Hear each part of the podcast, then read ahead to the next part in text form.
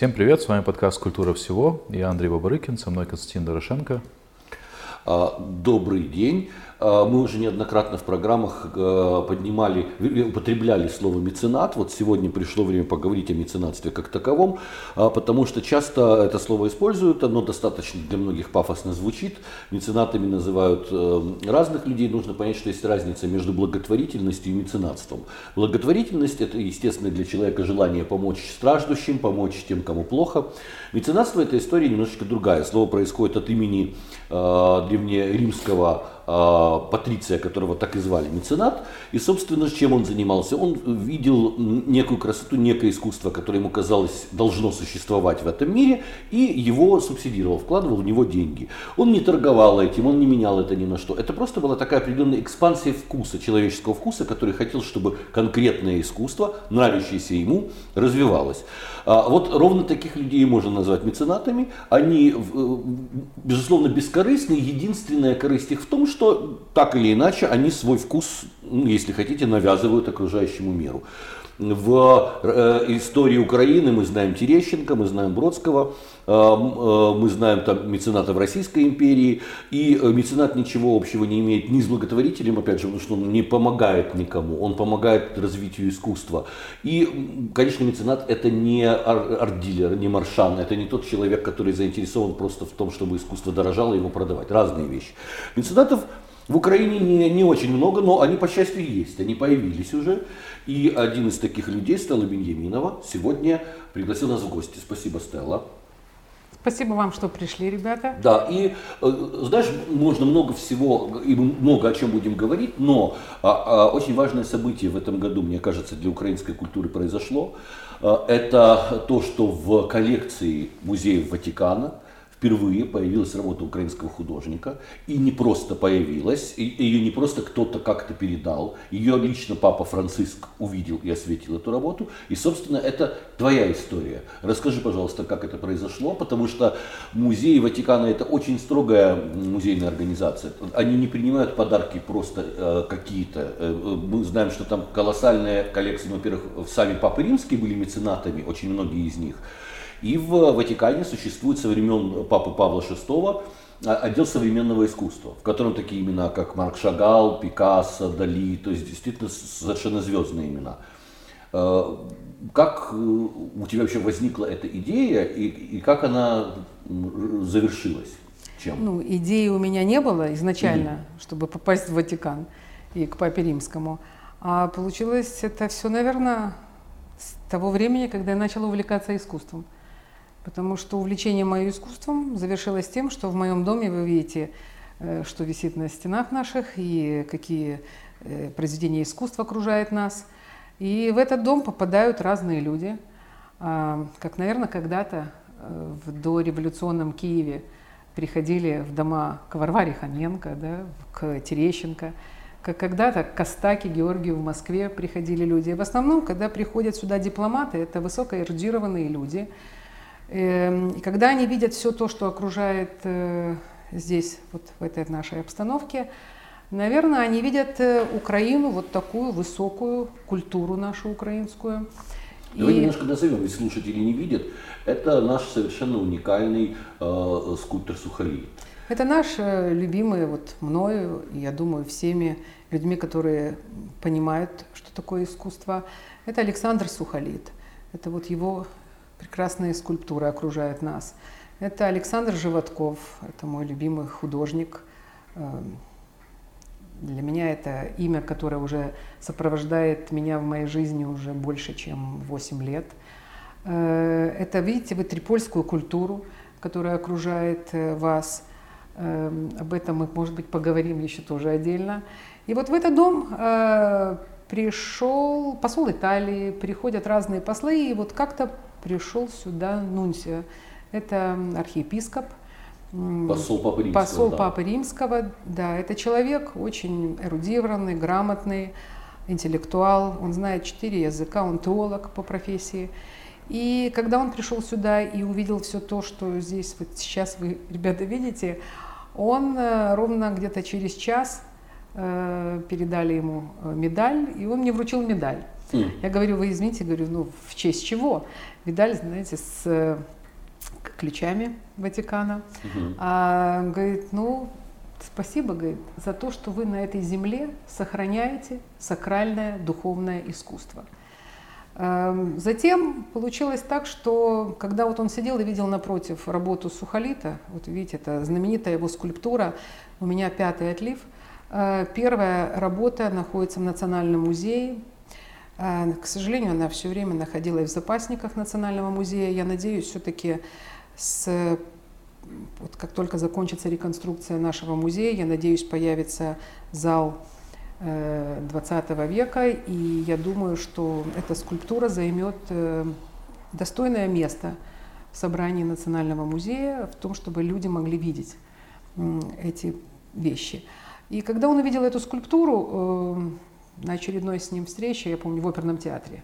Видим, это Спокойная, это, умиротворенная, беременная это беременная, женщина. Это, да, это образ женский. Э, это вообще э, музой в то время была его первая жена Наталья. Она как раз была беременна первым ребенком. И он ее долго рисовал. Первую работу, которую он сделал, она была его дипломной работой, э, благодаря которой он получил диплом. А, а эта работа уже ожидание. Видите, здесь она уже молится э, скрещенные руки и вот это умиротворенное лицо, наверное, в своей молитве она ожидает ребенка, появления ребенка.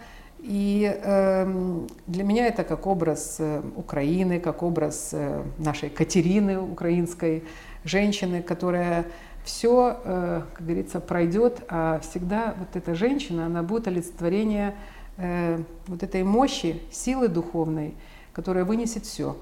И Нунций обратил внимание. И Нунций обратил на нее внимание и попросил меня, чтобы я э, сфотографировала и сделала открытки на Новый год. Он э, тысяча открыток была э, отпечатана, и он на Рождество отправил от украинского посольства Ватикана, он отправил всем э, своим друзьям, всем кардиналам и Ватикан, и по всему миру. Он отправил э, поздравления с Рождеством, и там было написано Одна фраза «Хай Різдво породить мир». Пусть Рождество родит мир. И это очень знаменательная была тогда фраза, и даже и сейчас, потому что сейчас в условиях того, что происходит у нас в стране, э, мы все хотим мира. Мы все его хотим, и, наверное, и мы молимся за него, как молится эта женщина – и эта э, скульптура для меня это символ вообще нашей Украины. Я считаю, это может стать нашей национальной гордостью, нашей, э, как говорится, тем сокровищем, которым всегда э, гордятся э, любая страна. Ну да, есть как некие иконические произведения искусства э, конечно. в любых странах, допустим, это ну, для Франции, это, конечно, Джаконда, никуда не денешься от Моны Лиза на символ Франции, символ Парижа, хотя и написано не французским художником. Для Вены это, конечно, эм, э, боже мой, как его, Густава Климта. Климт, конечно, э, венский, да. Знаменитый там Мунка, Крик для Норвегии и, ну, и... Послушайте, у каждой страны, в каждом музее есть своя голубая фишка, да, и э, всегда мы знаем, ну, обыватель всегда знает, если он идет, он хочет посмотреть Ван Гога ирисы или подсолнухи, он хочет увидеть Крик Мунка, он хочет увидеть Мане, э, извините, Кувшинки, но вопрос у меня другой, а что хочет увидеть иностранец, приехавший в Украину?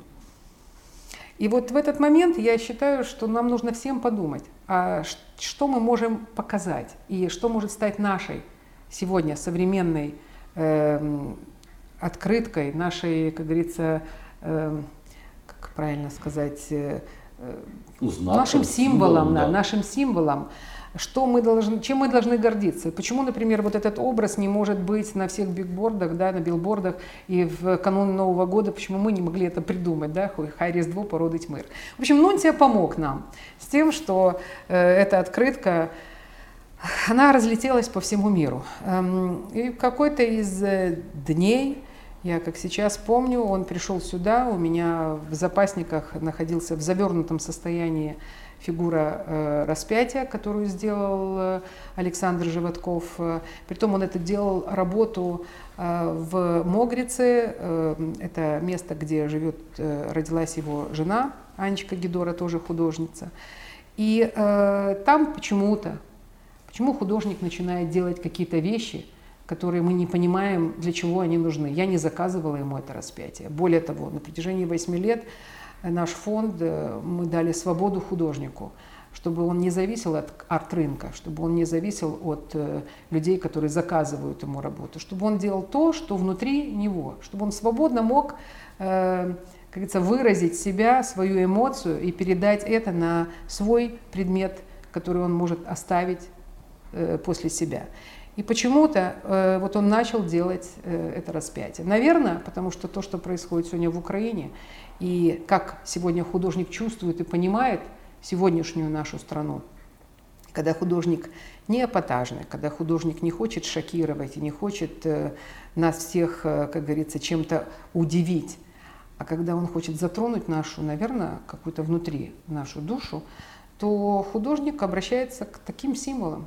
Но это действительно очень трагичная по силе, по, по, по, по направлению, по настроению. Очень трагичная работа, потому что как это ни странно, распятия бывают разными, они бывают даже умилительными у некоторых художников, они бывают успокаивающими.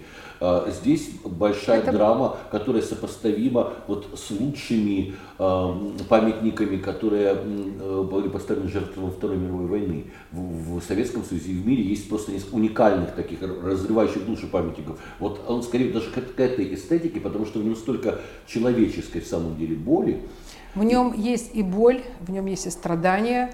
Э, и в Украине вы знаете, что к теме Христа и к э, барокко в Украине и тот же Пинзель, да, ну попробуй э, удиви еще кого-то чем-то после того, что сделал Пинзель у нас. Но барокко это было в прошлом, сегодня 21 век, и 20 век уже прошел. А что в 20 и в 21 мы видим? Мы видим опять те же страдания, те, ту же боль.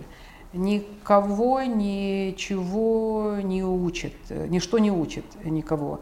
И когда вот я всегда говорю о том, что в Белой гвардии, вы помните, э, люди научатся смотреть на небо и увидеть и видеть звезды, люди перестанут страдать, э, пройдут революции и войны. Но видите, у нас революции не проходят, у нас война не проходит. И люди продолжают страдать. И, наверное, художник Животков – это художник 21 века, это уже не художник 20 века, это художник, который эм, сегодня не пытается следовать тому, что делает Европа. Это художник, который не пытается эпатировать публику или быть концептуальным, хотя что такое концептуальность, что такое сегодня и сейчас. Э, и сегодня и сейчас э, распятый Иисус, наверное, тоже эм, ну, когда чему-то э, это да это вечная тема. И нет искусства вчера и позавчера и оно вечное это искусство. И э, когда вот Животков обратился к этой теме и начал делать своего Иисуса своего вот того Иисуса который внутри э, живет его души этого истерзанного этого полностью, э, как, знаете, вот когда шел Иисус, э, и когда его э, бич, как это бичевали, сказать, бичевали, да, да, и когда эти были глубокие раны, и когда вот эти страдания, вот попробуй передай страдания, попробуй одухотвори материю и одухотвори это дерево.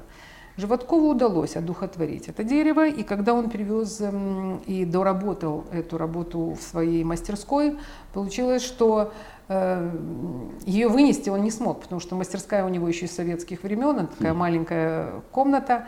И когда он ее завершил, работу, это трехметровая на два с половиной размах рук, эм, вынести ее невозможно было. Мы заказали альпиниста, вы представьте себе, 16-этажный дом, и э, с крыши, с, потому что на 16 этаже мастерская, спускают альпинисты э, Иисуса, и представьте, люди, если сидят дома на кухне да, у себя, вот и через окно вот, э, знаки э, можно было получить, да, да. Э, ну, я вам скажу, художники, которые бы хотели на этом как бы поиграть э, в свою сторону, наверное, бы уже бы сделали фильм, и все это бы давно было бы в прессе и в телевидении.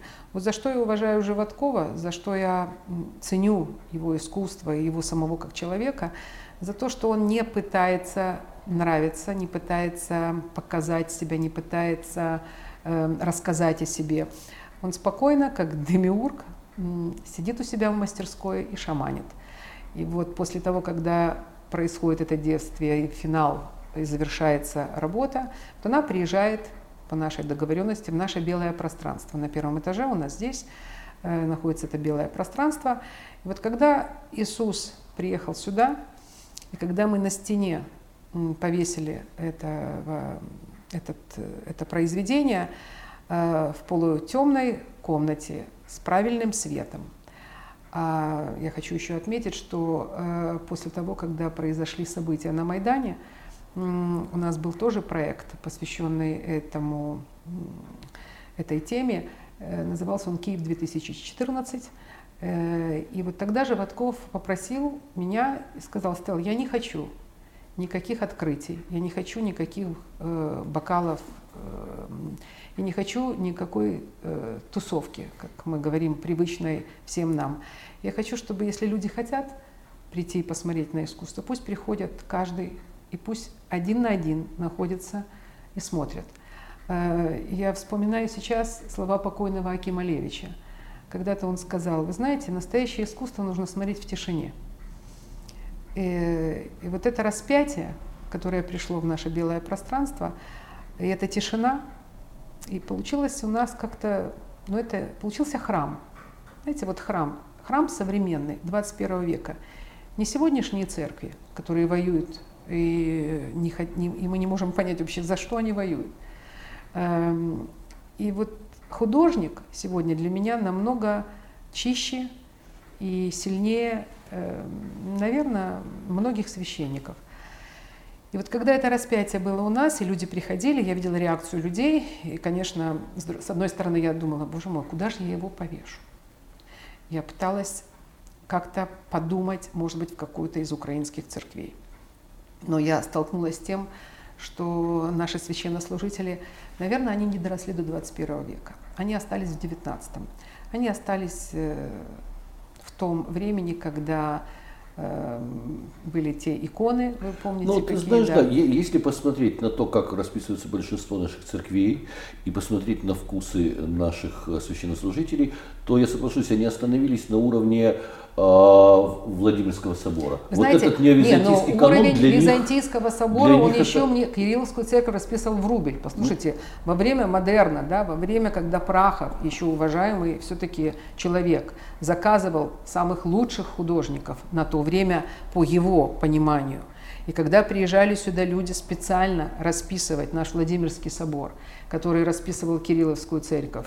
Ну, здесь как... прекрасные имена. Да. Воснецов, Это прекрасно. Нестеров, это они переносили, по-любому они перенесли нам ту эпоху и то время, время модерна. Да? И когда мы видим, э, все-таки ты заходишь в храм, и оно на тебя действует. Я захожу в Софиевский собор, извините, на меня действуют э, фрески 11-12 э, да, века, но на меня уже перестают действовать вот реставрация, которая уже была произведена в XIX веке. Угу. То есть то, что уже отреставрировано, вот почему-то потеряна вот эта связь с тем временем, которое привнесла нам сюда Византия.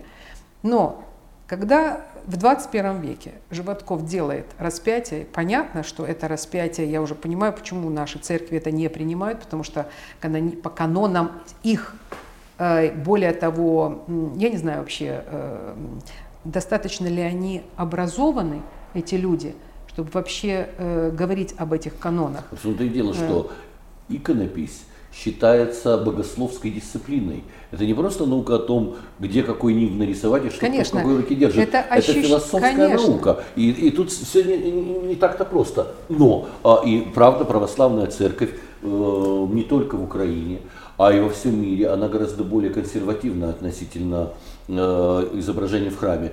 В... Но даже Андрей Рублев, он все равно был более уже современен, чем то, что было раньше. Но это, это слишком далеко ты копнул. Да, современного искусства это э, тоже прекрасно у нас звук, э, все многие люди, которые приходят ко мне в дом, слышат звук этих э, часов. А эти часы, кстати, ребята, они были, знаете, в каком доме? Василь Касьян был такой угу. украинский график. Это времена еще Хрущева. И вот я дружила с его внучкой, и она вот передала мне эти часы, которые еще э, били в доме Касьяна. теперь наши слушатели точно прочувствуют нашу атмосферу. А, ведь, давай вернемся к украшению храмов. Да? Католическая церковь гораздо более открыто к современной эстетике, но это тоже, ну, во-первых, там не было строгого иконописного канона, и мы помним, что католические храмы заказывали разным очень интересным художникам, и как раз через католические храмы во многом искусство-то и развивалось. Ну и Ватикан, помните, что он делал, и Микеланджело, и да. Сикстинская капелла. Ну, а когда в 60-е годы прошел Второй Ватиканский собор, и э, он принял новые э, как бы, правила, как церковь должна общаться с социумом, в том числе это был отдельный э, отдел, посвященный искусству. И говорилось о том, что церковь должна обращаться к миру языком современного ей искусства, Правильно. должна обращаться к современному ей человеку.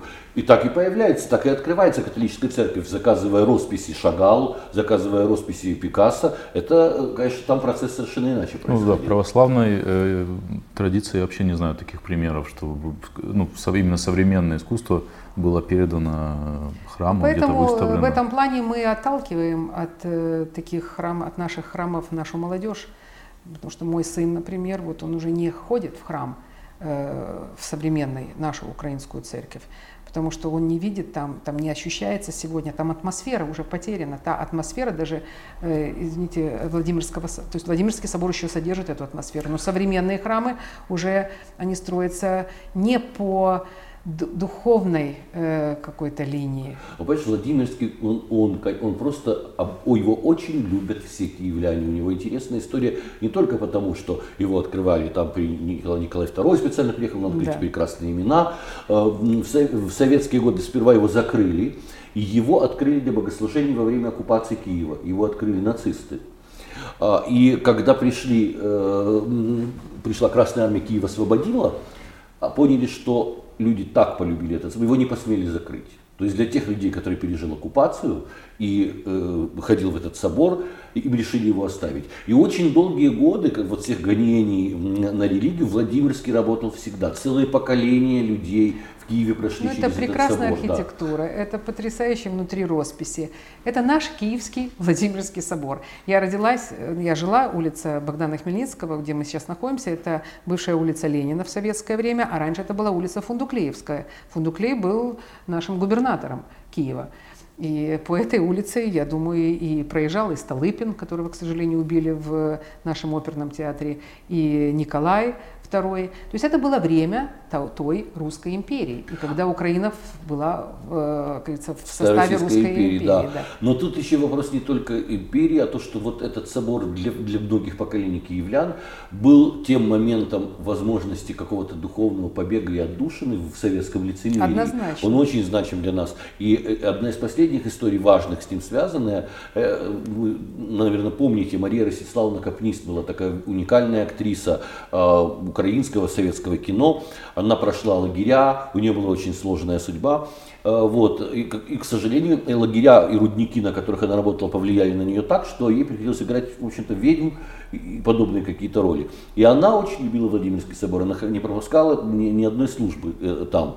И когда Мария Ростиславовна умерла, она попросила, чтобы ее по старому обряду, по старому обычаю отпевали э, ну, в соборе и оставили на ночь там. И хотя это давно уже не, не делается в, в Владимирском соборе ни для кого, для Марии Каприз был сделан э, специально вот, сделано такое исключение. По старой традиции, с, ночью она лежала в соборе. Это красивая киевская вообще история, конечно. Ну, к сожалению, сейчас вот я не вижу вот этого отношения к высокому искусству от э, священнослужителей.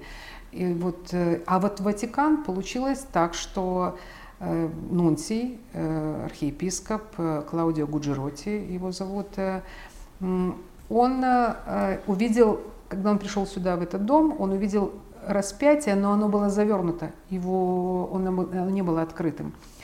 И когда мы сделали выставку, мы как-то так вот с ним переговорили, что вот художник сделал, что это прекрасное произведение – но э, позже э, он был потрясен другими вещами.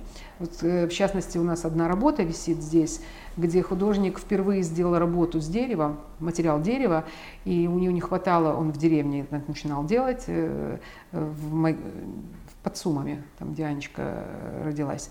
Э, и он взял землю, и туда вставил землю, нашу украинскую землю, для того, чтобы рельефность э, усилить. Он э, землю с, с клеем соединил угу. и вставил туда в этот э, рельеф.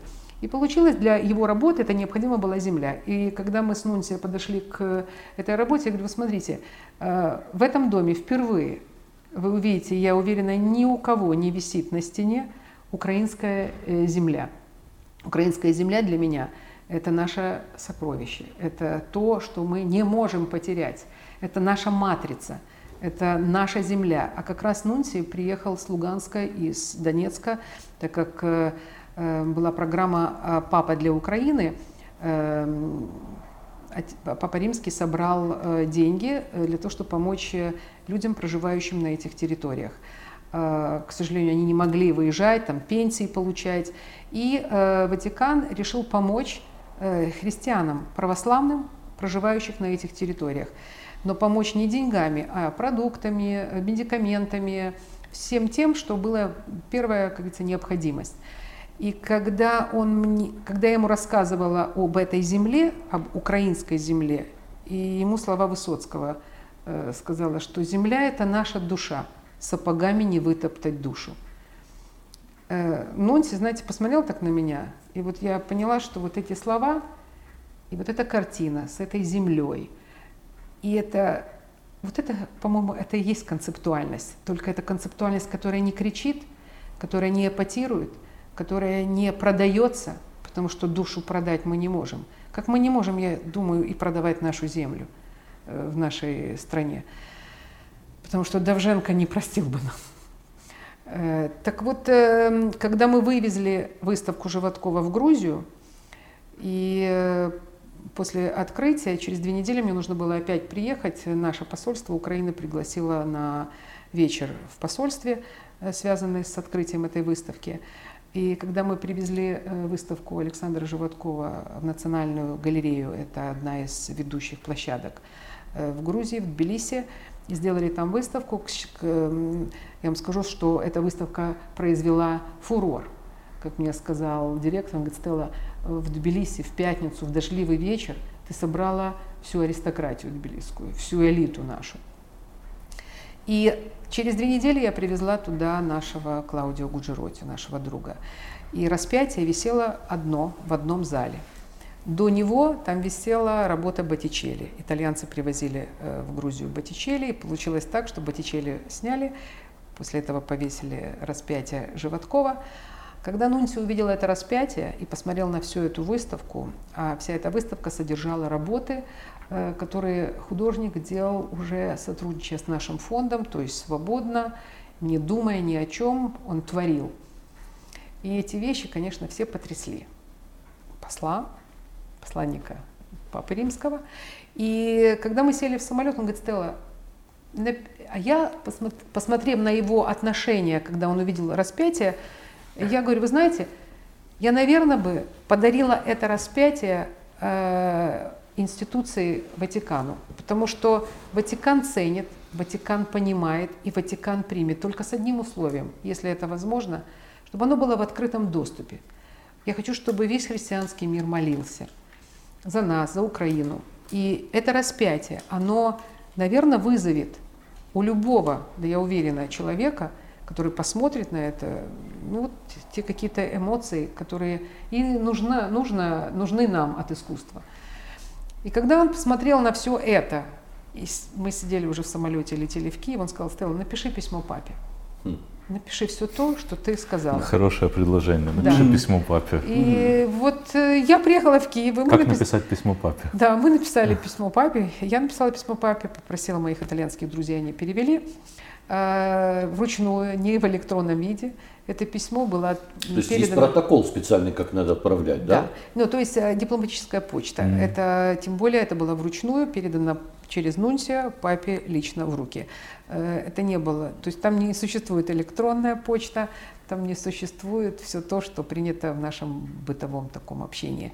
Я думаю, все-таки они более э, и, и живут э, э, спокойно, интеллектуально и как-то вот э, правильно.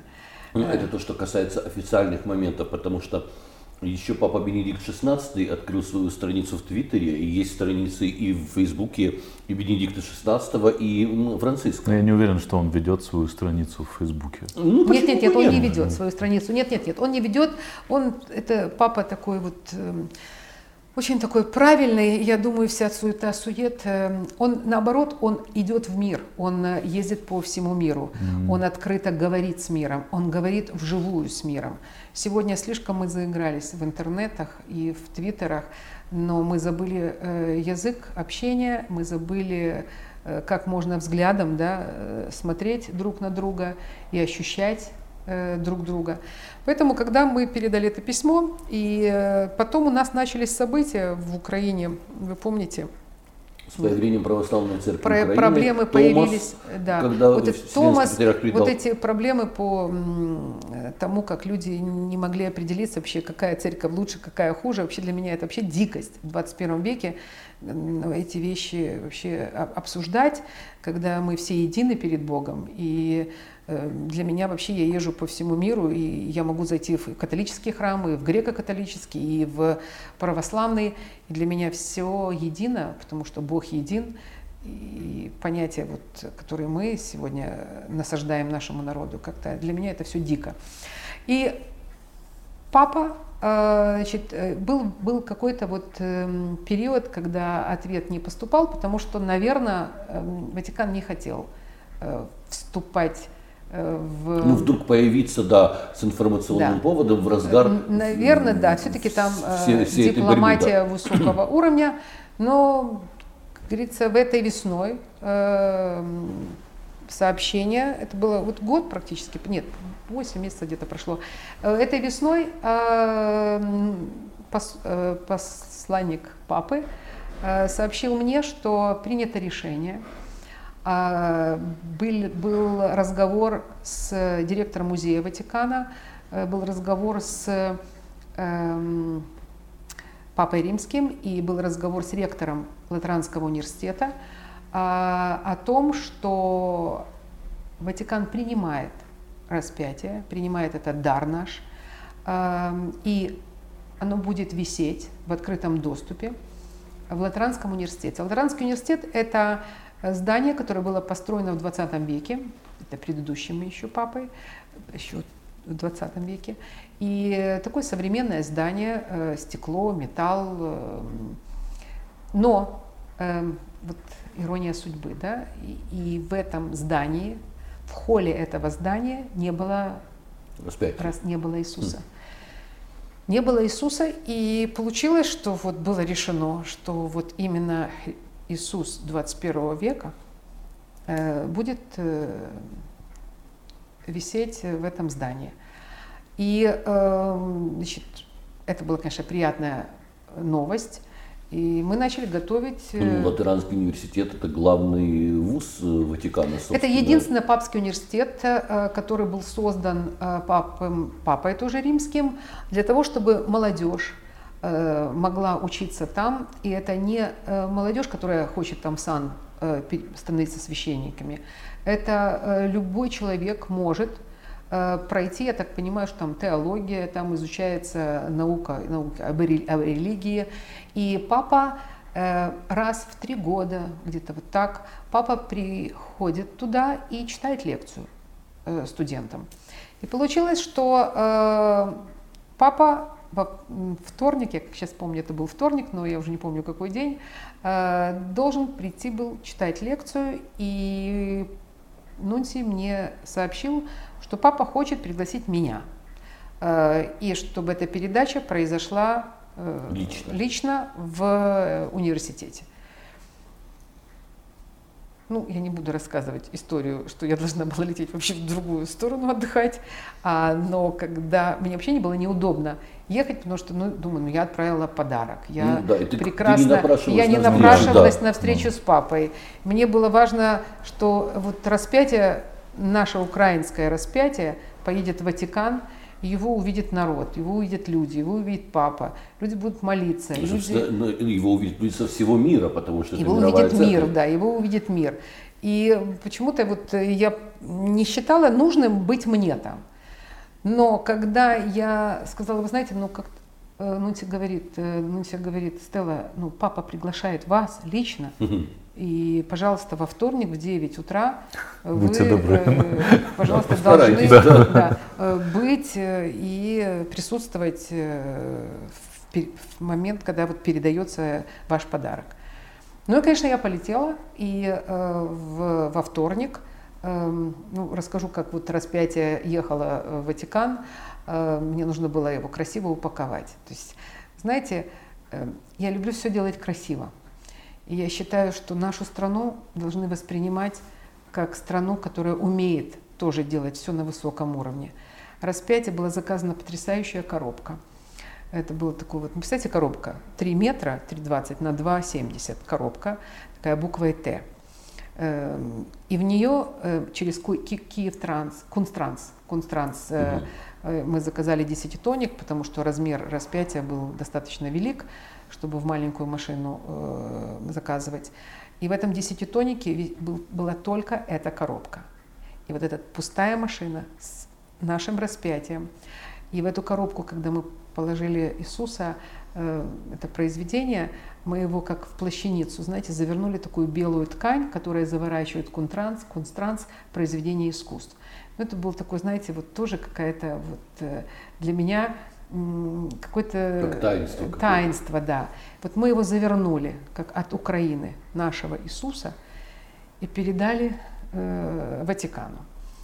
Э, и когда здесь эта машина приехала в Ватикан, я так понимаю, как раз перед моим прилетом в пятницу э, они растаможили, и в Латеранском университете уже это в субботу было установлено. Во вторник я приехала в 9 утра, э, вернее в полдевятого, попросили на полчаса раньше. Я приехала и зашел папа римский, перед ним пришел кардинал, зашел кардинал, мы поговорили с кардиналом, тоже очень интересный человек, его заинтересовало, что это за материал, откуда это дерево, э, что это за дерево. Я рассказала о дереве, рассказала о пинзеле, рассказала о том, что дерево это является нашим тоже, э, Украина наша, из нашего дерева, это природный материал, из которого э, делали и барокко, все было в дереве у нас тоже. И когда зашел папа, Папа был немногословен. Вы знаете, в этот момент я поняла одну вещь. Неважно, на каком языке мы говорим, на украинском, русском, итальянском, английском. Важно, кто говорит, с кем говорит и о чем мы думаем. И вот наши мысли. И вот эти мысли прочитываются э, на расстоянии. И когда папа взял вот так мои руки – и передал мне еще такие четкие, это такие, вы знаете, эти католические, католические классические, такие бусы, да. да, э, в подарок. И, розарий они еще Да, правильно, розарий, да. вы правы. И э, когда я сказала, вы знаете, я хочу, чтобы весь мир э, в вашем лице, католич, католический мир, э, молился за нас, за нашу Украину за то, чтобы Украина встала с колен, чтобы Украина стала чувствовать себя независимо по-настоящему, независимо от всех, от Америки, от России, от всего того, что происходит э, в мире, и чтобы она почувствовала саму себя, свою землю, свою историю, свою культуру, поднялась и расправилась. И, наверное, поэтому, когда Нунси спросил, «Э, а почему не на кресте? Иисус. И... Да, он как будто да. висит в воздухе. Да, и я говорю, вы знаете, кстати, животком мне вообще, я животком на эту тему не говорила. Автор просто сделал, и он не любит ничего говорить. Вот он просто делает, художник вот он просто делает, а уже говорить это нам нужно. Вам, как арт-критику, Константин, вам тоже, Андрей. Наверное, людям, зрителям, как зрителям. И каждый, наверное, прочитывает что-то свое. Я прочитала в этом Иисусе – Э, что это Иисус уже, который отстрадал. И вот он уже после смерти, но он воскресает. И он воскресает и летит. И поэтому креста уже нет. Его уже сняли с креста. Он отстрадал, все. Вот он уже умер, и он воскрес. Наверное, это то, что происходит сегодня у нас здесь. Мы должны уже отстрадать. Мы должны эту матрицу которая в украинском народе матрица страдания, должна уничтожить внутри себя ее. И, наверное, украинцы должны уже научиться себя уважать, ценить, э, любить и не ждать, и не, и не думать, что кто-то виноват и кто-то заставляет их страдать. Да мы надо уже самим перестать это делать. И, наверное, вот этот Иисус, который уже не на кресте в 21 веке, который воскресает, вот сегодня вы можете его увидеть, вы приедете в Рим, вы увидите его в Латеранском университете, в главном холле. Э, это, для меня это очень, как говорится, важное событие. И когда после встречи с папой э, меня еще он пригласил к себе в дворец, и в этом дворце, конечно, тоже такое, знаете, вот Константин, я вам, по-моему, говорила уже об этом, Андрей не знает. Э, ты приходишь во дворец, ну, это закрытый дворец, это в, на, в самом, на, сам, да, да. на самом, в самом э, территории Ватикана, когда ты видишь этих швейцарских гвардейцев в этой потрясающей форме, которую шил еще эти рисунки делал Микеланджело, да, когда ты смотришь на этих ребят, э, которые стоит каждый, лоджия Микеланджело, лоджия Рафаэля, третья лоджия Рафаэля учеников, и заходишь в эти залы огромные, где происходило все.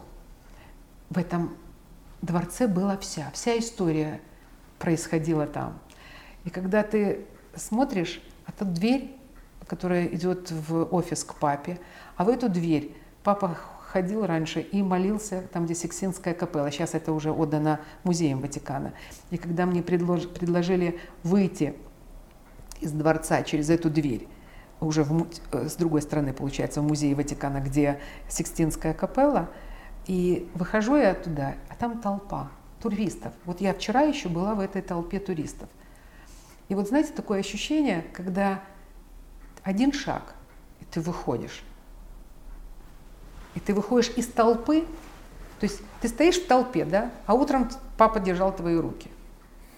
А потом ты выходишь из этой толпы, и ты опять э, в этом здании, в этой институции, которая уважает, ценит искусство, где собрана потрясающая библиотека, где собраны потрясающие рукописи, э, где вся история вековая человечества хранится в этой институции – Наверное, ну не просто так было дано мне зайти туда.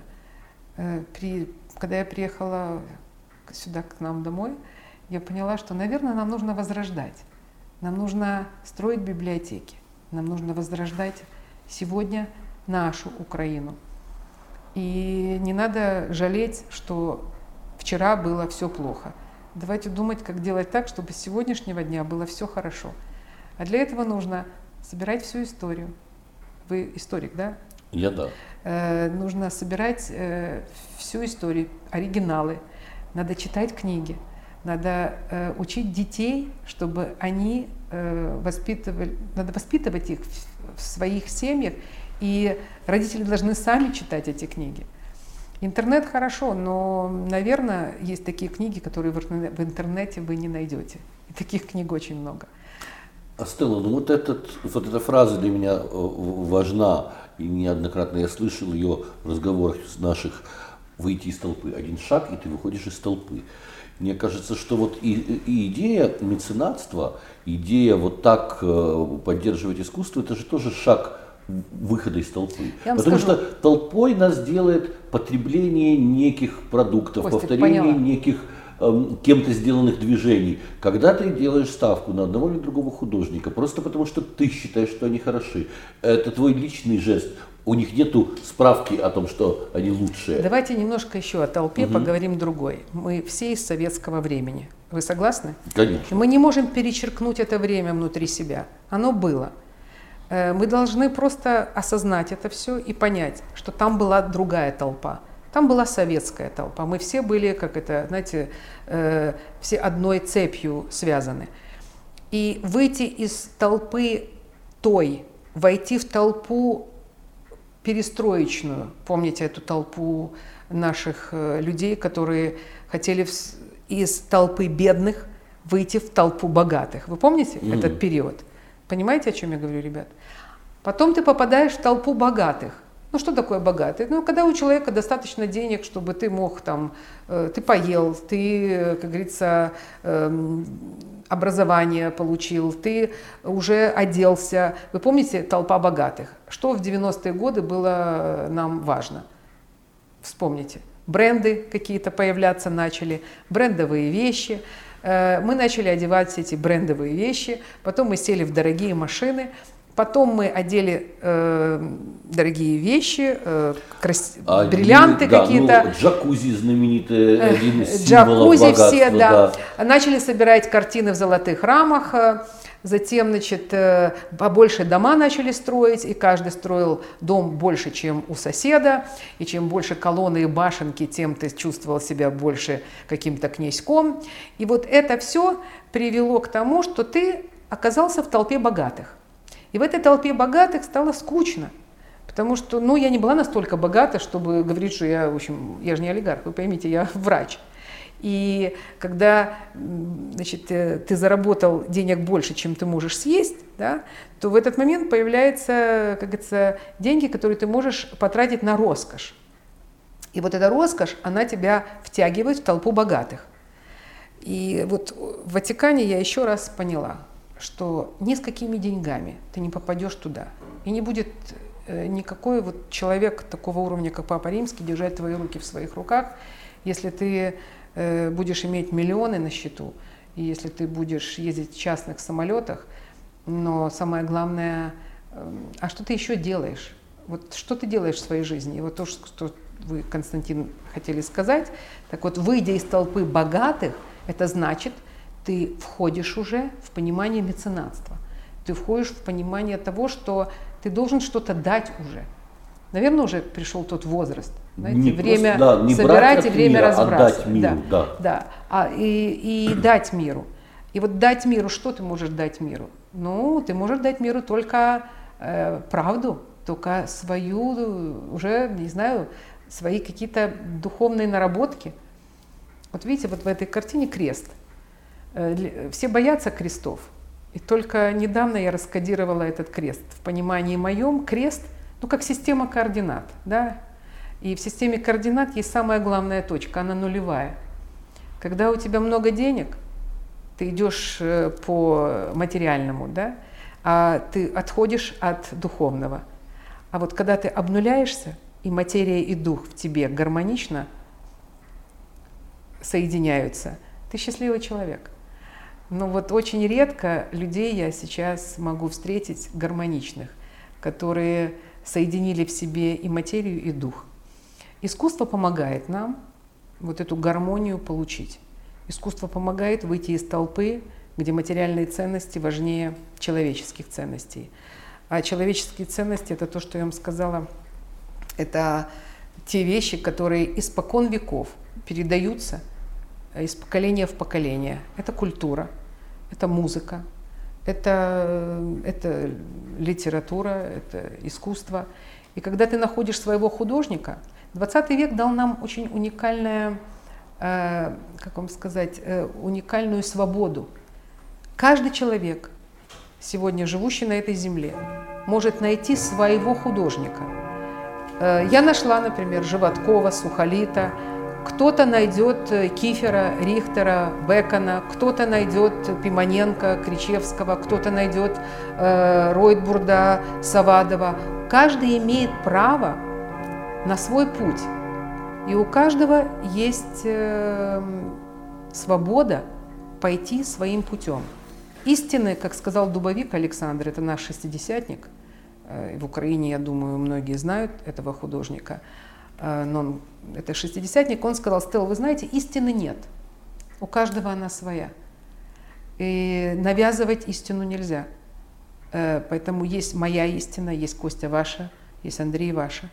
Важно, чтобы мы поняли, что если мы разные, если у нас разные истины, мы не должны убивать друг друга за это. Мы не должны уничтожать друг друга, потому что мы говорим на разных языках. Мы должны просто принять многообразие каждого из нас – и, возможно, в этом многообразии мы найдем общую человеческую истину. Верди, Верди, вот сейчас Пучини будет, да, э, опера 14 ноября, я всех приглашаю в оперный театр. итальянцы помогают нам поставить э, знаменитую богему Пучини, это будет премьера. Э, Верди, э, Пучини, Бетховен, Чайковский. Да какая разница, на каких языках говорили эти люди? Музыка, она вне языка. Музыку ты или слышишь, или, или нет. Или ты глух? В контексте меценатства еще интересно дарение как инструмент культурной дипломатии. Потому что вот вы правильно сказали, что там деньгами невозможно купить вход в эти там кабинеты Ватиканов, которые... Э, Однозначно. Э, но получается, что э, как бы через вот такие жесты э, или дарение предметов искусства какой-то институции или стране можно как бы купить в некотором смысле вход для бренда этой страны. В... Вы правы. Я вам скажу, я некоторых послов наших знаю, украинских. Я бы хотела пожелать нашему государству, вот новому нашему, эм, это сказать, президенту и э, правительству. правительству, да. Я вообще далека от политики, далека от понятия государства. Я люблю страну, но с государством я не очень ну, дружу. Так вот, э, э, мне бы хотелось бы пожелать нашим чиновникам, чтобы они любили просто Украину, любили из, хотя бы начали узнавать и знать нужно свою страну, нужно знать свою историю. И история, пусть даже она где-то неприятна нам, пусть она, возможно, где-то разъединяет нас, но познав эту историю, да, ты тогда сможешь быть дипломатом. Ты сможешь тогда нести эту Э, историю, эту культуру в другую страну. И в другой стране тебя примут и поймут, тебя будут уважать за то, что ты объединяешь. Ведь Украина наша, она уникальна. Мне она, я ее люблю за то, что она разная, за то, что здесь Восток и Запад соединяются. И если мы говорим о западной, да, Австро-Венгрия, Литовское княжество, ну, слушайте, меценат великий, академию построил Острожский князь, да, он говорил мне, мой друг как-то сказал уникальную фразу. Здесь мертвые оживают, а живые не умирают. Понимаете, это было время, когда люди мыслили такими категориями. Я хочу, чтобы в Украине мертвые не умирали. Вернее, живые не умирали, а мертвые воскресали. А мы, не знаю, ну вот надо уважать, ценить, любить свою историю. Нужно анализировать ее, делать выводы – а нельзя ее забывать и уничтожать.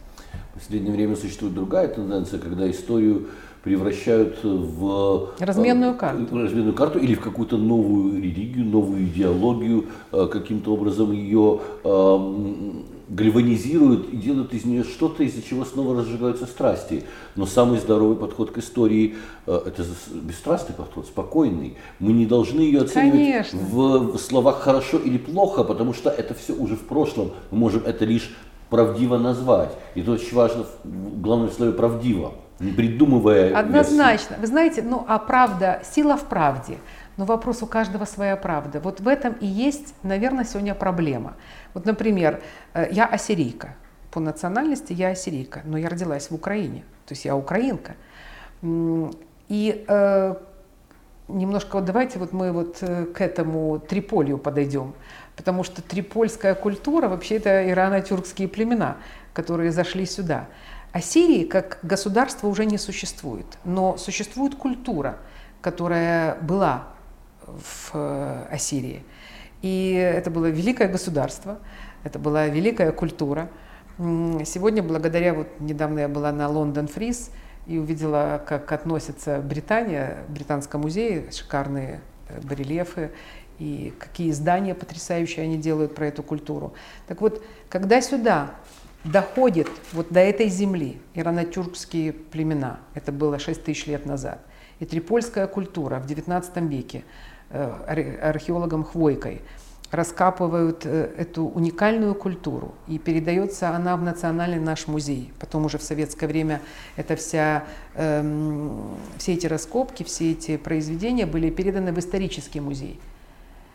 И когда сегодня я прикасаюсь, я ассирийка, живущая в Украине, рожденная э, здесь, сейчас, прикасаюсь к культуре шеститысячелетней, я не понимаю, почему украинцы на государственном уровне не говорят об этом как о своей национальной гордости. Почему украинцы не просто каждый там, я не знаю, я не хочу плохо говорить ни о ком, но для меня любой правитель, который думает только о своем доме или о своей коллекции, но он не является правителем страны. Он просто человек, который собирает себе коллекции. Для меня очень важно, чтобы такие люди, как э, президенты нашей страны, думали прежде всего о Триполи как общенациональной идее. И мы сейчас, вот вы сегодня пришли, а утром я собрала людей, мы уже создали спилку по відродженню трипільської культуры. И я считаю, что когда общество станет осознанным, и вот, наверное, вот осознанность появляется тогда, когда люди начинают видеть впереди себя трипольскую культуру, а не себя самих. И когда впереди они видят свою страну, свою историю, свою культуру, а не себя самих, а не свои политические какие-то там э, э, предпочтения, а, и не материальная какую-то заинтересованность, а именно вот это, тогда и получается, и культурная дипломатия будет, и тогда все будет, и тогда нас будут уважать, ценить во всем мире. С трипольской культурой интересно то, что э, невероятно даже порой люди не подозревают, перекликается идеологически с миром сегодняшним. А, сейчас всем уже мыслящим людям видно, что человечество достигло такого количества кризисов в своих раздорах, что у нас нет никакого иного выхода для спасения как биологического вида, чем признать конечно. нас всех просто людьми, чем действительно вот, Сегодня есть три проблемы на Земле, на нашей планете. Но это не я сказала, это сказал историк Хар, Харара, по-моему, как его Харари. Харари, да. Это э, проблема ядерного вооружения, это проблема экологии искусственного интеллекта. Но это не проблема, это три вопроса, которые сегодня все-таки мы, нас всех объединяют. Ну, homo sapiens я имею в виду. Так вот, когда сегодня меня задают вопрос, Стелла, а кто ты? Я говорю, человек планеты Земля. Человек планеты Земля, я считаю, это более правильно в 21 веке говорить. И, э, как раз, и да. трипольская культура – это та культура, которая зашла сюда, оттуда, вы понимаете, да? Оттуда, с иранские, трипольские. Это мировая культура, которая прошла, прошла, прошла через Румынию, Карпаты, по Украине, э, зашла сюда, через Днестр, э, к Днепру, Потом говорят уже отдаленные, уже потом, возможно, это мне вот сегодня ребята рассказали, что она и пойдет, пойдет, пошла туда на Урал. То есть мы все должны объединиться. Да, и эта культура да, объединяет нас. Да, это конечно. как бы нам напоминание, конечно. то, что э, в глубокой древности э, действительно все прошито неким единством, некой, некой единой культурой, и корни у нас, в общем-то, у всех одни вот в той древности. Еще ведь что интересно в трипольской культуре, что э, это образцы абстрактного мышления, абстрактного искусства. И мы видим по ним, что человек древний а, был очень развит, потому что э, примитивный человек, он мыслит конкретно. Примитивный человек хочет видеть нарисованный цветок, похожий на цветок. А, об этом много говорилось в 20 веке, об этом писал Артега и Гассет, что развитый ум, развитый вкус отвлекает тебя от конкретного и все больше научает тебя чувствовать, видеть красоту в абстрактном. И здесь тоже очень интересный урок эстетический, о том, что наши древние предки умели видеть красоту в абстрактном, а, который нам ну, сейчас ну, заново э, приходится учиться. Однозначно, я вам скажу, э, open mind, как мы говорим, да, открытое сознание. И я уверена, что наши предки могли чувствовать, осязать, обонять совсем по-другому, чем мы. Мы уже потеряли эти качества. Мы не можем уже в лесу найти ту травку, да, которая может нас спасти от какого-то заболевания. Но, конечно же, э, фармакоцевтические компании, все прекрасно, антибиотики, 3D-технологии сегодня, но мы теряем самое главное. Мы теряем само понятие человека, э, вот этого homo sapiens, осознанного человека. Скоро машины э, способны будут делать э, за нас очень многие вещи. В медицине, вот я сейчас столкнулась, у меня своя клиника, и я вижу, как 3D-технологии, я закупаю их, да, они помогают нам, это библиотека по зубам, то, то есть мы можем сохранить всю информацию по, по нашей специализации, она нам может помочь. Но у меня вопрос, хочу ли я всем пациентам сделать практически одинаковые зубы. Вы понимаете? Угу. То есть тиражные. Угу. Э, потому что когда делал Микеланджело э, свою пету, да, или когда рисует великий художник э, какое-то произведение, создает его, то это произведение, ну вот есть магия Как бы ни было, это не потому, что я придумала или сошла с ума. В искусстве есть магия, в музыке есть магия, у Баха есть магия. Ребят, но когда мы слушаем музыку Баха, ну что-то же происходит с нами. Если оно не происходит, тоже неплохо. Угу. Это значит, ну, людям ну, не хочется это слышать. Кому-то нравится Стас Михайлов, я не против. Но каждому свое. Но те люди, которые слышат Баха, те люди, которые чувствуют искусство – я думаю, эти люди понимают разницу между тиражным и уникальным. Но относительно, э, почему у нас нет еще полного настоящего понимания трипольской культуры как части своей цивилизации.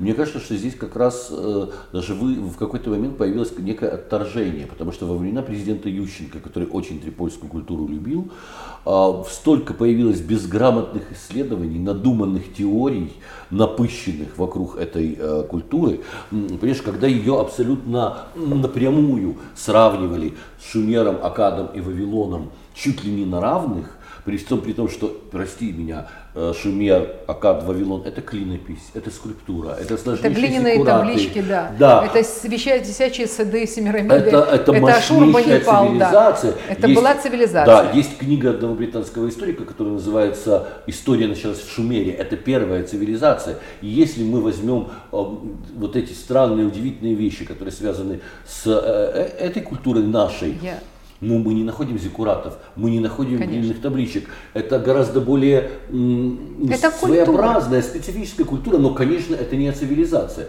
Поэтому вот эти приющенко переборщили. Я благодарю вас, Константин, моментах. что вы это понимаете. Потому что я, когда пришла к одному человеку, который тоже занимается трипольской культурой, когда он узнал, что я ассирийка, он говорит, шумерка, говорит, ну вы все же от нас. Я не спорю. Более того, я никогда не буду ни с кем спорить. Потому что ассирийская моя кровь дает мне ту силу, которая позволяет принять всех людей и согласиться с мнением каждого. И ни в коем случае не спорить с людьми. Потому что, ну, не надо этого все, делать. Все от нас это потому, что древние укры вот эти? Нет, э, потому что э, люди говорят, что трипольская. Вообще все от э, трипольцев. А, okay. Да, якобы от трипольцев произошли все. Ну тогда Но... же много было вот этих книг странных про а, то, что Атлантида в Украине. в 80-е и начало 90-х, когда вот тоже как бы, да. получили мы независимость, и чего я только, извините, будучи студентом, не читал, что Украина происходит от слова «ра», что на да, да, вот эта книга я тоже читал. А вы знаете, все это будет происходить до тех пор, пока не будет правильного, академического, осознанного подхода, научного. Э, и если его нет, то и возрождаются вот такие все, я вам говорю, я не знаю, как ну, это шарлатаны, шарлатаны. Это, это шарлатанство, да. да. И для этого мы и создаем спилку по Ведроджению трипильскую культуру, куда вот я бы хотела, чтобы вошли Э, люди, которым не безразлично это. Константин, я думаю, вы тоже как-то будете тоже нам помогать в этом плане. Э, я хочу пригласить сюда людей, для которых трипольская культура важнее их самих, этих людей. Вы понимаете, о чем я говорю? Их самоутверждение. Да, их самоутверждение, их амбиции. Я видел просто толстенные тома, книги такие, которым убить человека Сегодня можно, у нас... где собрана просто полная ересь относительно да. Сегодня у нас э, есть черная археология, и все это знают и молчат. У нас есть белая археология, которая ненавидит черных археологов. Я знаю все эти проблемы, которые сегодня существуют, но для меня есть одно понятие. Есть культура Триполия – Давайте мы объединимся, давайте как-то начнем создавать национальный реестр. Давайте возьмем, э, создадим национальный реестр, который музейный, уже существующий, и мы как общество, если мы осознанное, мы обязаны узнать, а что происходит в наших музеях. Мы должны проверить наши музеи. Если коллекция Хвойки была передана Национальному музею, а потом в советское время она была передана э, Музею э, искусствоведческому, историческому, да, то мы хотим посмотреть, мы хотим, может быть, нам необходимо будет потом отсканировать все эти предметы. Нам нужно это все в открытый доступ э, запустить. Мы обязаны просто собрать все наследие, которое сегодня существует в нашей стране. Во-первых, это археология, ее нельзя вывозить из страны, нужно ее в реестр увести. Все частные коллекции должны стать открытыми коллекциями. Ну, я Но считаю, это что... же большой вопрос. Вот люди достаточно серьезные, Э, сотрудничали с черными археологами. Окей, у, давайте это примем. Все вещи, они не захотят всем показать, что у, у меня вопрос есть. к вам, Константин. Ну вот вы видите, вот здесь у меня бинокуляры, вот, вот тоже фигурки женские, вот э, сосуды. У меня вопрос. Оно есть у меня, да? Мне важно понять, если это есть, ну, это археология. Э, многие люди, конечно, они никому не покажут. Есть такие люди, которые спрячут, как тогда мы рассказывали, да, покупают какой-то предмет искусства, прячут, чтобы никто в мире это не видел. Угу. Есть и такие люди. Но мы говорим про людей нормальных. Это те люди, э, которые понимают, что э, это не принадлежит нам, это принадлежит человечеству. И мы только временные хранители этих вещей. Потом эти вещи или передаются по наследству, или же они переходят в музеи. Так всегда было, есть и будет с предметами искусств. Эм, так вот, те коллекции, коллекции частные, которые сегодня существуют, и мы знаем об этих коллекциях, некоторые открытые, вот коллекция у Таруты, прекрасная коллекция есть. Вопрос сейчас другой стоит. Многие люди говорят, что там фейки. Для того, чтобы понять, фейк или не фейк, что необходимо? Э, Экспертиза. Экспертная комиссия. Ну, скажут, окей, субъективное мнение человека, э, эксперта.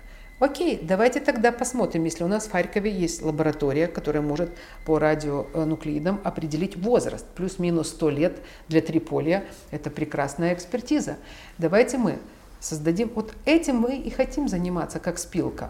Мы можем говорить, мы можем, ну надо что-то с чего-то начинать.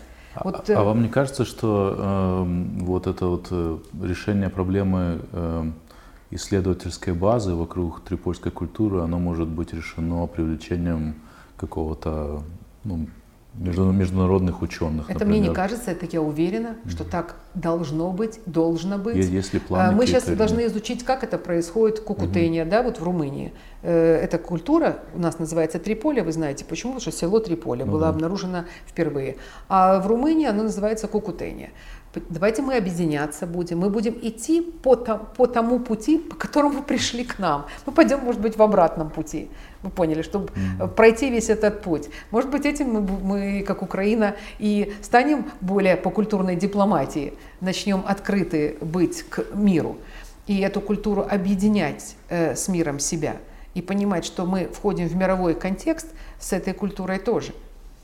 А уже от этой культуры мы доходим до сегодняшнего времени, до сегодня, до сегодня, и тогда уже выстроить всю эту историю искусств нам будет намного легче. Правильно вы сказали, Константин, что эта культура, это open mind, это абстрактное мышление. Отсюда ну, цикладское искусство, трипольская эта культура, это все та архаика, которую, которую 20 век взял и, как говорится, раскрыл по-новому. Конечно, модернизм во многом Конечно. вырастает из архаики, э, из африканской маски, из, из Однозначно. Из Пикассо, Модильяне, мы смотрим, мы находим все это, э, извините, в этой культуре.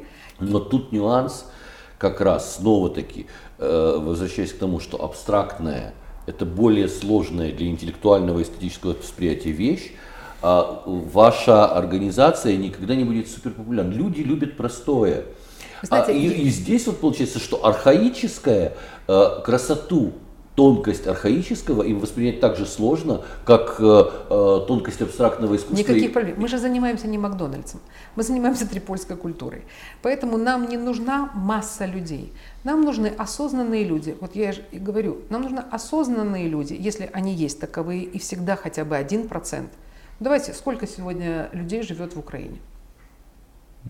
40, 40 миллионов. миллионов, да. Миллион, 40 миллионов. Давайте посмотрим. Взрослое население такое осознанное. 1% от 40 миллионов. Это сколько? У меня тройка по математике. У меня двойка по математике. Двойка? Да. Давайте посчитаем. Не, ну смотрите, 10% от 40 миллионов это сколько? Это 4 миллиона, правильно? Прекрасно уже. А 1% это 400 тысяч, правильно? Ну, наверное, ребят, я тоже не ну, очень. Да, ну сойдемся на этой Давайте 0,1% возьмем, да. Давайте возьмем вот взрослое население, что это все и дети, и, как говорится, старики. Давайте возьмем хотя бы, Костенька, давайте возьмем 4 тысячи человек. Мы найдем? А это уже большая сила. Знаете, хотя бы был бы один, который скажет, ребят, а давайте-ка соберемся и начнем что-то делать хорошее, правильное. И не ждать, что когда Папа Римский нам поможет. Правильно? Давайте начнем сами что-то делать здесь, на этой земле. Не ругаться, не кричать, что вот, ну, вот, например, вот Национальный музей у нас Украины. Это тоже часть моей э, уже истории моей жизни. Ну, ну, тогда нужно просто э, сказать о том, что клуб друзей Национального Ну, вот музея клуб Украины, друзей, да. он фактически во многом инициирован был вами, да? Ну, э, посмотрите, э, друзья были всегда, э, были и при Мельнике, когда он был директором Мгм. музея, но потом, получается, у нас с уходом директора или президента страны уходит вся эта благотворительное средовище. Мгм. Почему-то, к сожалению. У нас всегда... э, А то- потому что это не искреннее, Я не понимаю, искреннее почему, да. меценатство. Это не искреннее Да. меценатство. Э, Точно так, действительно, при том же Ющенко, сколько было э, Фондов, да. фондов и родителей за э, вот эти вот э, искусства, о котором ты И все говоришь. это уходит, За да. трипольскую культуру э, просто каждый был готов вписаться. Только ушел Ющенко, все забыли про трипольскую культуру. Да. Вот так и происходит. И вот, для, для- меня очень важно, как для ассирийки, понимаете, опять-таки, э, чтобы это не ушло э, с моим уходом из жизни. И для меня очень важно, чтобы собрались люди и как-то зарядить их этой энергией, э, для, кото- которые поймут, что страна может быть только тогда, когда в ней есть культура. Давай чуть-чуть подробнее, давайте коснемся, э, собственно, круга друзей Национального художественного музея Украины. Как он функционирует, как это вот все происходит, как поддерживается музей? Ну, смотрите, Национальный музей Украины, ну, это точка, это высшая точка, э, я считаю, нашего всего. И в любой стране это визитная карточка. И когда мы заходим в национальные музеи, мы понимаем уровень этой страны. Эм, Когда я зашла в, мой, в наш национальный музей, когда я увидела состояние, в котором он, он находился тогда, это еще было во время Януковича,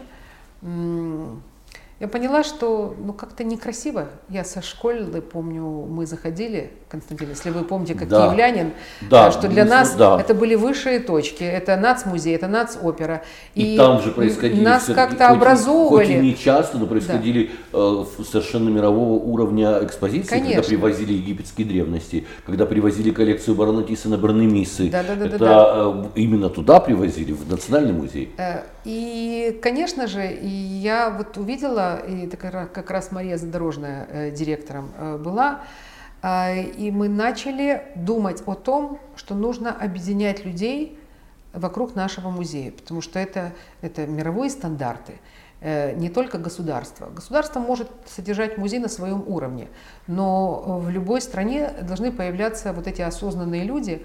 Это люди, Меценатский пул да, это, мец- да, конечно, это да. люди, которые э, собираются и которые дают музею, помогают музею. И в этот момент э, как раз у нас произошли эти события на Майдане.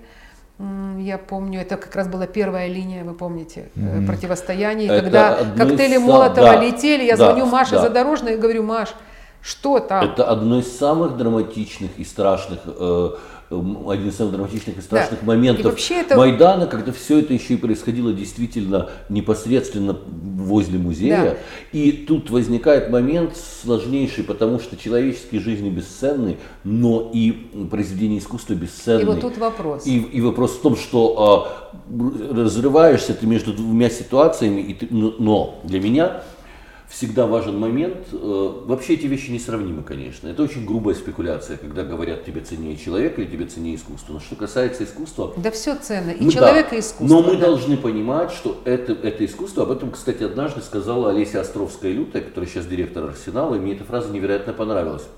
Что мы не владельцы, мы хранители всего этого. Что, Ну, то искусство, которое да. существует в наших музеях, оно принадлежит не нам, мы должны его сохранить для будущих поколений. И вот это очень важный взгляд. И, и музей это для этого и создается, Конечно. для того, чтобы сохранять. Мы И не когда- можем им распорядиться, мы когда- можем только его сохранять. Да. Конечно. И когда первая линия вот это противостояния была как раз напротив нашего музея, я звоню Марии, вы помните Киев этих дней? Когда уже коктейли. Молотова, когда уже происходит уже э, кульминационное, это тяжелейшее время. И я звоню, говорю, Мария, а как? Она говорит, Стелла, ну вот только что были МЧСники, сказали, нужны огнетушители. Я говорю, а у нас их нет. Мы иконы поснимали, говорит, тяжу- э, с- большие работы мы не можем снять, потому что их вообще невозможно снимать, говорит. Мы здесь ночуем днем и ночью. То есть сотрудники музея ночуют днем и Да, ночью. это был отдельный Это подвиг. были герои наши сегодня. И э, этим людям нужна помощь, потому что денег нет. Э, Минкульт, их нет, этих людей. Денег на счетах нет. Э, э, огнетушители нужны. МЧС говорит, ну, надо покупать, а где? А никому не интересно уже, кто и как будет покупать. И тут э, я понимаю, что нужно купить огнетушители в музей. Ну, Константин, 40-миллионная страна, высшая точка культуры, наш национальный музей. Кто покупает огнетушители? Там 30 чем-то нужно было этих огнетушителей купить. Купить, Ну и И странно, доставить. странно, что их не было на самом деле. а их и не было. А, Да. и- а потому что порошковые эти огнетушители... э, Они ну, со сроком годности. да. И, и- Да. и кто мог знать, что будет такая э, Нет, ну, ну, по логике, в принципе, в музее По должны логике быть. они должны да. быть, но вот чтобы, э, как МЧС объяснил, что в такую революционную ситуацию, в военное время, должно быть большее количество, наверное, огнетушителей. Я не знаю как, но нужно было их купить. И Э, Стелла Бениаминова покупает эти огнетушители. и вот в этот момент, ребята, вам скажу честно, а вот тот момент, да, конечно, я горжусь собой за то, что я это делаю, но я понимаю, что ну, нельзя самой гордиться от себя, нужно дать возможность другим людям тоже получить удовольствие от того, что он может, этот человек, быть причастен к благому делу. И вот в этот момент я начала собирать своих друзей, приглашать их в наш национальный музей, говорить, ну, ребят, давайте возрождать традиции. Традиции того Киева, когда люди учились отдавать, как отдавал Терещенко, как отдавала Варвара, как отдавал, не знаю, миллион здесь, ну не миллион, это были эти люди, да, которые, э, которые были научены, обучены, воспитаны отдавать, а не только брать. Знаете, э, уникальный фильм э, «Собачье сердце» э, до сих пор актуален. Э, Кому мешала красная дорожка? Как- Какие врачи ходят на второй акт Аида сегодня? Только все зарабатывают деньги сегодня. Смотрите, вот происходит подмена ценностей. И когда ценностями становится Дольче Габбана э, и, извините, По- Porsche машина, то это страшно. Когда сегодня у нас во главе э, в обществе ценными или как опинион-лидерами становятся кто? Семьи футболистов э, или шоу-бизнес. Сегодня все девочки смотрят на каких-то На Ким моделей. Кардашьян. Да, на Ким Кардашьян. А, когда, да, но это не только в Украине, это мировая такая идет э, сегодня проблема, когда смотрят, кто купил картину, да, и, и тот, кто купит эту картину, завтра будут покупать, потому что вот э, этот футболист или этот поп, э, поп-звезда купила эту картину. Сегодня прошло время, когда были такие люди, как мы говорим, вот те меценаты, о которых мы говорим. Э, Знаете, старая Англия умирает. Дай бог, чтобы возродилась новая Европа. Наверное, в это время нам, Украине, нужно вот успеть понять это и, возможно, э, возродить э, свою Украину, где меценатство станет вот тем меценатством правильным, о котором мы с вами, Костик, говорим. И когда мои друзья пришли, и прекрасно, я благодарна всем своим друзьям, э, поэтому они мои друзья. Э, Вы упомянули Англию, э, и я так понимаю, что у вас есть, э, помимо Ватикана, э, тоже еще один успешный опыт сотрудничества с институцией. Это вы вошли в, как это называется, со- совет э, при галерее Тейт. Да, это как наблюдательный борт. Это да, правление, да, это правление. Tate Modern Art. Э, Ну, это была тоже история интересная, я вам скажу. В этот дом заходят э, разные люди, и много здесь людей побывало. И Люба Михайлова, мы сейчас с ней дружим. фонда да, изоляции, изоляция. да. Год Тоже, назад. кстати, тоже, Год кстати, назад меценат она, много сделавший для да, она уникальная искусства. женщина, уникальный человек. Вот мы с ней, с ней очень близко вот, общались в Лондоне. Э, Она пришла и сказала, Стел, ты знаешь, говорит, единственный человек, кого я могу рекомендовать э, в правление Тейта, это ты. Я говорю, А Люба, она входит в него? Да, она уже пять лет входит Мгм. туда. Я говорю, Люба, знаешь, говорю, ну я не считаю себя вот я не вижу себя там. Я вот делаю то, что я могу делать. И выходить за территорию этой страны, э, нашей страны, и выходить уже в Англию, и быть в правлении э, Тейта, ну как-то тут надо поднимать свою страну. Она говорит, Стелла, ты знаешь, говорит, а это же правление восточноевропейских. Ты будешь представлять Украину вместе со мной. Э, то есть, теперь заметьте, Великая Британия – вот почему имперское мышление? Потому что государственная институция, она занимается не только своей культурой и своей историей, она мировую культуру э, при, э, приглашает к себе. И та коллекция Тейта, которая мировая коллекция, которая есть сегодня э, в постоянной коллекции Тейта, э, Modern Art, э, для них интересно все, что происходило в постсоветских странах все, что происходило в 60-е годы э, в советское время у нас. Это им интересно шестидесятники, это им интересно дальнейшее развитие вот этого искусства, постмодернизма, и потом уже 21 век. И когда Англия смотрит уже на наши страны, восточноевропейские, я задаю себе вопрос. Англия смотрит на нас, а мы не можем сами посмотреть на себя с позиции вот такой национальной позиции. Что такое национальная позиция? Это, ну, извините, это не вышиванки одеть. Ведь кто-то хочет нас просто видеть только в вышиванках. А с другой стороны, Великобритания смотрит на Украину и на другие народы Восточной Европы, а мы не можем посмотреть на себя в своем многообразии. А Чтобы у нас понять, многообразие, Украина, правильно? Это не только украинцы, Конечно. а это огромное количество, вот мы перед программой Люба Михайлова, она из Донецка. и так далее. Да. Да. Люба Михайлова из Донецка. Э, потрясающий восточный регион, да? Где она потрясающе сделала изоляцию. Это э, уникальный культурный центр. Она туда пригласила, в Донецк, мировых скульпторов, э, художников. Там у нее были потрясающая такая резиденция была. И в итоге э, сейчас она потеряла это все, но она влюбленная в Украину. Тут нужно все-таки вспомнить в очередной раз, что почему называется изоляция, потому что вся эта огромная э, резиденция и с инсталляциями звезд искусства и современного из Франции, Германии и так далее, она существовала на территории бывшего советского завода изоляционных материалов, который просто умер на да. мертвых заводов.